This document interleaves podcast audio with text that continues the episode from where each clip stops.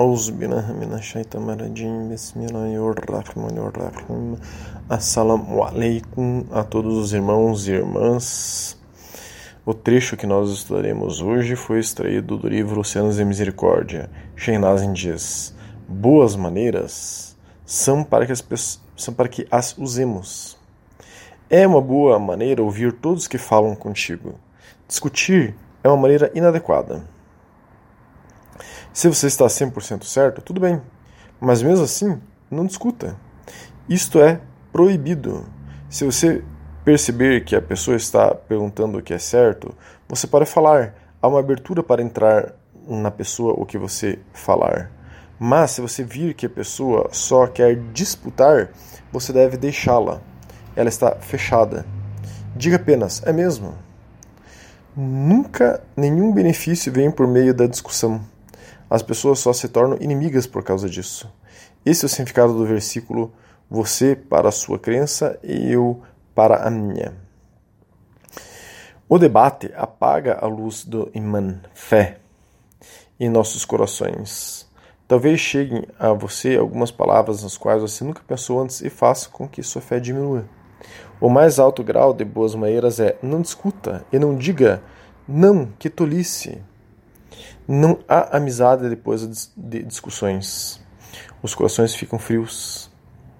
O nosso Gran Shir, se referindo a Sheikh Abdullah Fez Dagestani, é, 39 mestre na Naqshband, disse que seu Gran Shir, é, perdão, Shafaruddin Dagestani, 38 mestre da Naqshband, nunca negou as palavras de ninguém, mesmo diante de todas as conversas ruins. Mas depois, ao falar com um grupo de pessoas, ele se referia a esse assunto e o interessado saberia: ah, isso é para mim. Então ele reconsidera seu falar. Todo mundo quer ser respeitado. Significa não mostre os dentes como cães.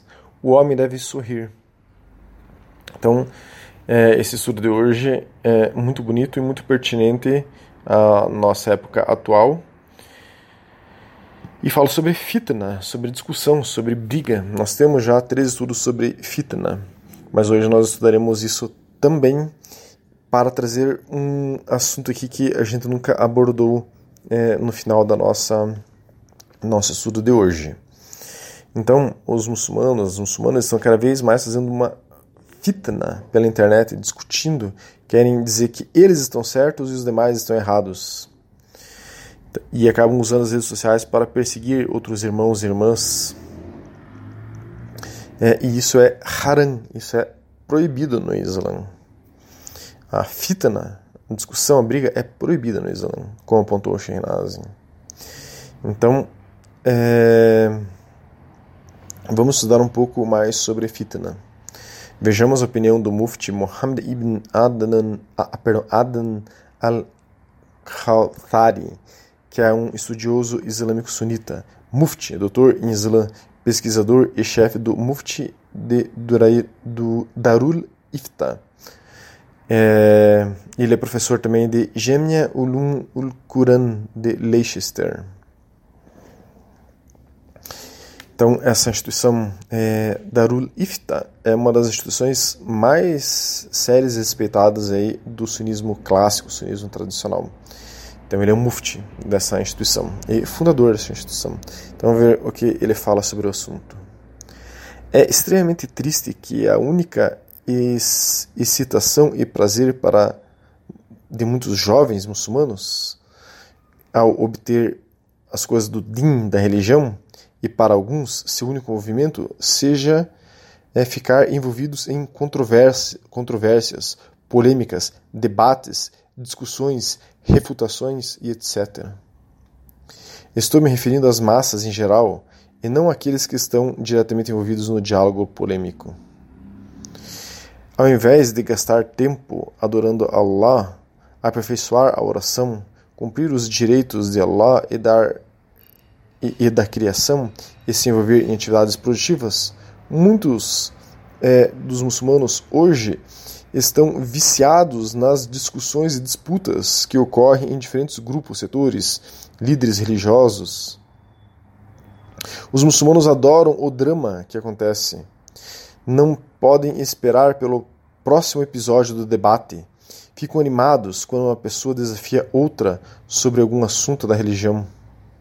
Reúna alguns irmãos e irmãs e a única discussão que acontece nesses dias é quem ganhou o debate e qual estudioso refutou qual outro estudioso, e assim por diante.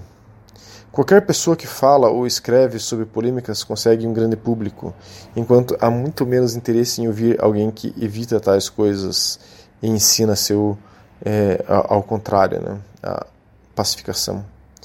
É o, e é o mesmo tipo de prazer, em certo sentido, que as pessoas obtêm das rivalidades futebolísticas ou dos jogos de boxe, do, é, do, do boxe, né? mas como é no caso dos muçulmanos que ficam debatendo e querendo ganhar um do outro, eles buscam esse prazer num sabor religioso. As mídias sociais estão repletas de tais controvérsias. Um estudioso publica algo sobre sua opinião sobre sua disputa com essa pessoa ou aquele grupo em sua página do Facebook e seus seguidores comentam e até discutem entre si em relação ao seu post. Os seguidores do grupo é, refutado começam então a atacar a pessoa que refutou a eles e também discutem entre si. Essa novela simplesmente continua e parece nunca mais acabar. Muitos de nós, infelizmente, prosperam com isso. Gostamos de toda a briga e argumentação, de tal forma que ser muçulmano seria entediante sem ela. Quando eu estava crescendo, não tínhamos internet e mídias sociais, e Alhamdulillah é, nos salvou isso. Hoje em dia, o que alguém pensa de um lado do mundo é debatido e contra-argumentado várias vezes em questão de horas. Os danos das mídias sociais estão superando cada vez mais seus benefícios. Meu sincero conselho, especialmente para os jovens muçulmanos, é que, por favor, não deixem seus, seu precioso tempo seja desperdiçado em tais assuntos. Deixe que aqueles que estão discutindo e debatendo lutem entre si. Você não precisa se envolver nisso. Evite dar-lhes munições ou colocar mais fogo na fogueira. Ao invés disso, identifique aqueles em quem você confia e aprenda com eles seu din, sua religião, e depois se empenhe em coisas benéficas. Evite os outros que estão discutindo. Precisamos seriamente reconsiderar nossas prioridades. Então, essa é a fala desse Shir, muitíssimo pertinente é, ao tema de hoje e é o que nós falamos aqui continuamente. Já tivemos outros, estados, outros estudos perdão, sobre fitna e sempre nós é, mostramos isso que não deve se ficar debatendo, discutindo é, coisas pela internet, querendo dizer que outro irmão muçulmano, muçulmana está errado porque tem tal e tal opinião. Você vê qual é uma linha, qual é uma escola de jurisprudência que você gosta, escolha uma e outra pessoa dessa escola de jurisprudência para você seguir e siga aquela pessoa e todas as outras diferenças de opiniões e discussões é, não te importam porque as pessoas hoje estão viciadas em discutir por discutir, querer humilhar o outro, pisar no outro, e isso é haram no Islã. Então essas pessoas todas estão cometendo algo que é proibido no Islã. Eu estava pesquisando nesse site dessa instituição sunita tradicional clássica chamada Darul Ifta e achei outro artigo sobre fitna que eles colocaram, que é de um aluno deles, o artigo que eu vou mencionar, mas não mencionaram o nome do aluno. Mas vamos para o conteúdo do artigo, porque o conteúdo é muito interessante. E é isso talvez aqui a novidade que a gente está trazendo aqui para esse assunto de hoje. Sobre diferenças de opiniões, discussões. Né? Esse artigo é um pouco grande, mas eu coloquei uma síntese aqui. Então, as palavras aí desse aluno da instituição Darul Ifta é nosso primeiro ponto de referência em questões tradicionais da fiqh, jurisprudência, pode ser o, os sahaba, quer dizer, os companheiros do profeta Muhammad, os quatro famosos imames, né? ele está se referindo aos imames que fundaram as escolas de jurisprudência, a escola Hanafi, Malik, Hanbali, Shafi, ou Ibn Taymiyyah, ou Imam Nawawi, ou Ibn Human, enfim, ele cita vários estudiosos aqui como que a gente pode, enfim, ter referência nessas pessoas.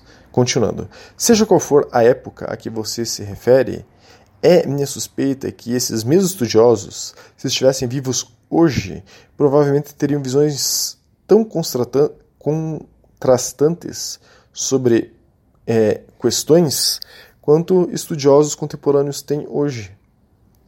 É da natureza da fiqh, da jurisprudência, que elas é, estão propícias às diferenças de opiniões. A história de Banu Quraidah é famosa. Foi quando o profeta sallallahu alaihi wasallam permitiu que os sahaba diferissem sobre as questões de rezar asr, sem dizer quem está certo. Então, por exemplo, abrindo parênteses aqui, a escola de jurisprudência Hanafi faz o asr é, um pouco mais tarde, uma hora mais tarde do que a, a jurisprudência Malik, Shafi e Hanbali faz.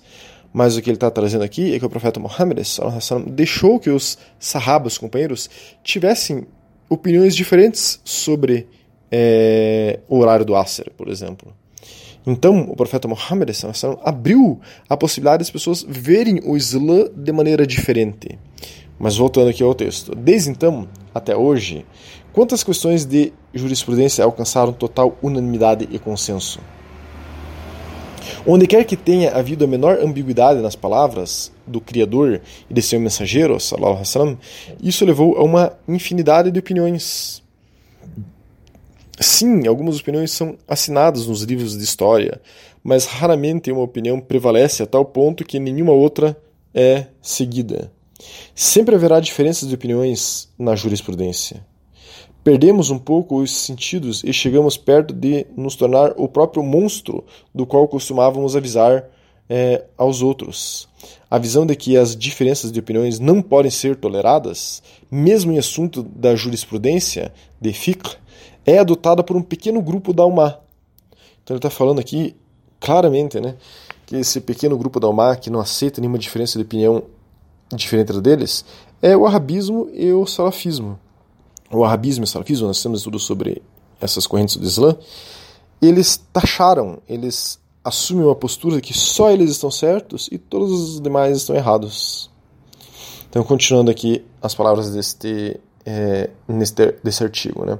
Não percebem que um dos pilares importantes da teoria que sustenta a permissibilidade de seguir uma escola de jurisprudência é que as pessoas podem ser autorizadas a seguir opiniões que você pessoalmente acredita que esteja errada.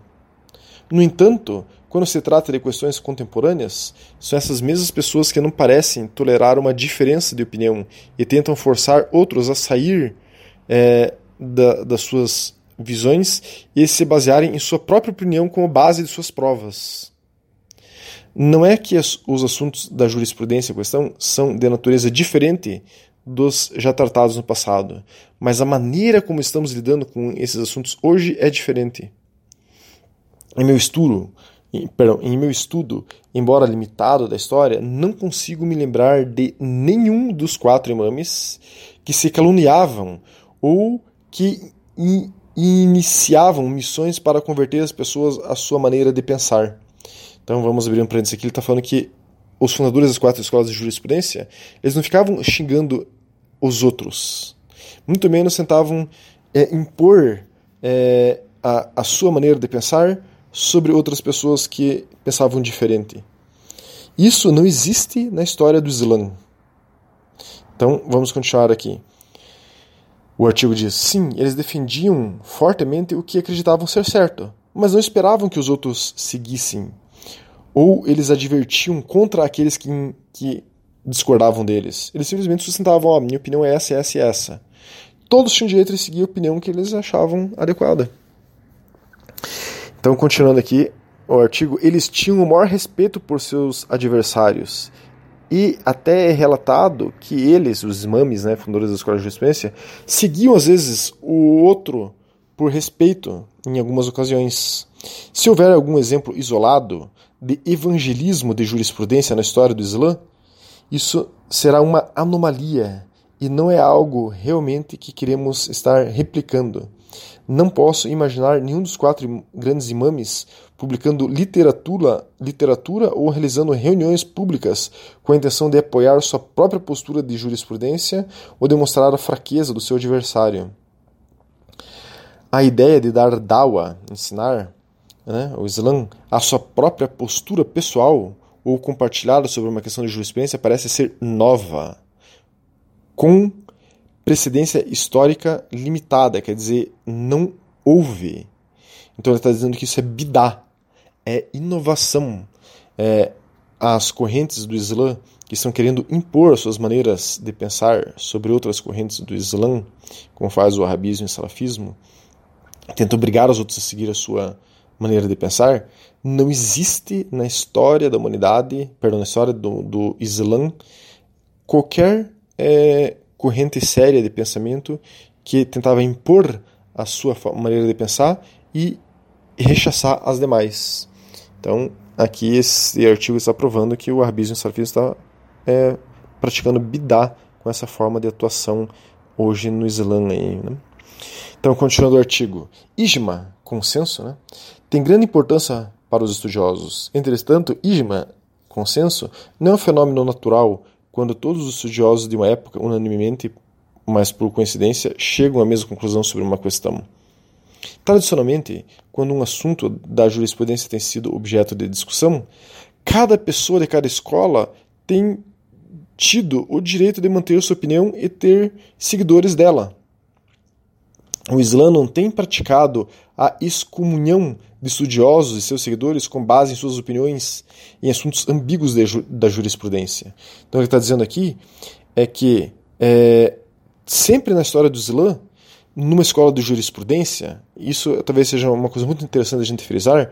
Então, sempre no Islã, quando uma, uma pessoa numa escola de jurisprudência, dentro da mesma escola, por exemplo, a escola Hanaf, tinha determinados estudiosos, e eles achavam que o uso do ruf, da meia que segura a ablução, era de determinada maneira. Daí, um outro falava, ó, o uso do ruf, a meia que segura a ablução, é de outra maneira. É... Então, quando tinha, às vezes, alguma discordância de opinião, quem queria seguir os estudiosos da escola Hanafi que falavam tal coisa, podia seguir livremente. E quem queria seguir os outros estudiosos da escola Hanafi que falavam outra coisa, podia seguir livremente. Então, dentro de uma mesma escola de jurisprudência, às vezes tem diferenças de opiniões. E as pessoas sempre foram é, livres para seguir o estudioso dentro de cada escola que falava de coisas distintas. E isso faz parte do Islã. O profeta Muhammad autorizou isso. Então, é, não existia excomunhão de estudiosos que pensavam diferente. Isso é isso é takfir, né? Hoje em dia, o arabismo e o salafismo faz takfir. Ah, pensou diferente de mim? Você está fora do Islã. Né? E takfir é proibido também. Nós temos estudos sobre takfir, quem quiser pode nos solicitar. Então, continuando, esse artigo diz: colocando a questão no contexto, se existem três estudiosos diferentes na mesma cidade que pesquisaram a questão de quando começa a oração do Fajr, existem diferenças de cálculos, né? Ah, vai começar, o Fajr vai começar 5 e 20. Outro vai falar, não, vai começar 5 e 23. Outro vai falar, não, vai começar 5 e 40, né? Cada um tem direito à sua opinião. Se as pessoas lhe perguntarem sobre isso, a pessoa tem o direito de contar sobre sua pesquisa e as demais têm o direito de segui-la. É outra questão que a administração das mesquitas podem decidir realizar suas orações de acordo com a opinião de um estudioso em particular ou pela opinião mais comum, mas os estudiosos que discordam têm o direito e a sua própria opinião é, de ser seguida por seus seguidores. De onde desenvolvemos essa noção de que deve haver unidade na jurisprudência? Sim, os muçulmanos devem estar unidos em seu credo, os pilares, né? Alguns também argumentarão que devem estar unidos politicamente, mas com que fundamentos dizemos que todos nós devemos estar unidos nos assuntos de jurisprudência? Não existe isso. Normalmente as pessoas argumentam que as questões do Eid, né, das festas é, no Islã, Eid al-Azha ou Eid al-Fitr, e Salah são graves e que a validade do culto das pessoas está em jogo. No entanto, desde quando isso é algo novo? Os quatro imames não definiram na hora inicial de algumas orações? Eles não definiram sobre o que valida o Udu e o que não valida o Udu? Eles não diferiram sobre o que fazer algo halal ou não halal é, em relação à comida, por exemplo, então por que é inaceitável que juristas agora difiram na hora do início de algumas orações ou na data que eles vão seguir o Eid? Além disso, ulemas sábios mencionaram que repreender alguém em um assunto que é objeto de diferenças de opinião é um mukar, é um ato repreensível em si mesmo. Então, se existem diferenças de opiniões de estudiosos habilitados para isso, e alguém segue aqueles estudiosos, e alguém vai lá e aponta e fala que eles estão errados, é proibido apontar, dizendo que aquela pessoa está errada. Então, continuando o artigo, como podemos então ir e criticar aqueles que rezam Isha ou Fajr em um momento diferente do nosso, ou que celebram Eid em um dia diferente, quando sabemos que há um grande número de estudiosos de ambos lados que sustentam determinada posição? Mesmo que uma pessoa seja informada de todas as evidências de ambos os lados, é necessária uma compreensão ampla e profunda dos princípios da jurisprudência para que uma pessoa seja capaz de fazer um julgamento. Então, o que ele está dizendo é que é, as pessoas não devem aí. Enfim, aqui, ó. vou sintetizar a, a, a ideia dele dizendo assim: ó, queremos fazer da jurisprudência uma política moderna, é, onde a forma prevaleça sobre a substância. Então, quer dizer, hoje está se tendo um, uma guerra política, digamos assim, dentro do Islã sunita, de que o arabismo e o salafismo dizem estar certos e as outras escolas de jurisprudência é, não entram, enfim, nesta, nessa luta, ou enfim, tentam às vezes lutar contra essa visão, mas parece que está sendo uma guerra política e as pessoas estão querendo fazer com que prevaleça a sua vontade política, mas elas estão esquecendo da substância, quer dizer, do conteúdo do que é tratado. E o conteúdo pode estar certo em todas as vertentes. Então, é, terminando aqui o assunto, concluindo, é, ele diz o seguinte: a Umá, é, cada Umá é um microcosmos, cada é, comunidade dentro do Islã tem seu microcosmos. A Umá se manteve unida, né, toda a Umá, toda a nação do profeta Muhammad se manteve unida, sempre acomodando suas diferenças. E o mesmo espírito deve ser mantido hoje. Não precisamos olhar para nossas próprias localidades e comunidades com o mesmo coração e mente abertos com que olhamos para todo, toda a alma. Se podemos tolerar é, tanta diversidade em um nível macro, não deveríamos fazer o mesmo localmente? De que forma é, podemos esperar continuar no Islã pacificamente? Então o que ele está dizendo é Existem diferenças de opiniões na, na nação do profeta Muhammad, dentro do sunismo. Alhamdulillah, eu tenho a minha maneira de ver o Islã e tem uma comunidade que está junto comigo. Ótimo, eu tenho um, um carinho especial para essas pessoas. Mas eu tenho que aprender a tolerar todas as diferenças que tem no sunismo de maneira macro e todas as diferenças que tem no sunismo de maneira micro nas comunidades ao meu redor, nas comunidades perto de mim. Então, é, encerrando né, o nosso estudo de hoje, o Islã é muito mais diverso e amplo. O Islã sunita né, é muito mais diverso e amplo do que é apresentado nas redes sociais no Brasil pelo arabismo e o salafismo. Essa perseguição, briga e discussão que acontece nas redes sociais para provar quem está certo ou errado pode, eventualmente, que todos estejam certos em determinada questão. Cada um seguindo suas orientações, sua escola de jurisprudência, sua madhab de fiqh, seus ulemas que é, fundamentar determinada decisão com base nos estudos deles e chegar a tais tais conclusões. Então é errado negar o outro ponto de vista no sunismo que está sendo fundamentado e dizer que tais das pessoas estão, é, que estão vendo o sunismo diferente da tua visão do sunismo, que aquela corrente é, não existe, que aquela corrente é errada, negar aquela corrente. Então, Tomem cuidado com isso. O profeta Muhammad permitiu que tivessem diferenças é, dentre os sahabas, diferenças de opiniões. Que Allah subhanahu wa ta'ala nos una verdadeiramente é, e não é, que a gente é, esteja aí nesse tipo de conflitos. Assalamu alaikum wa rahmatullahi barakatuh.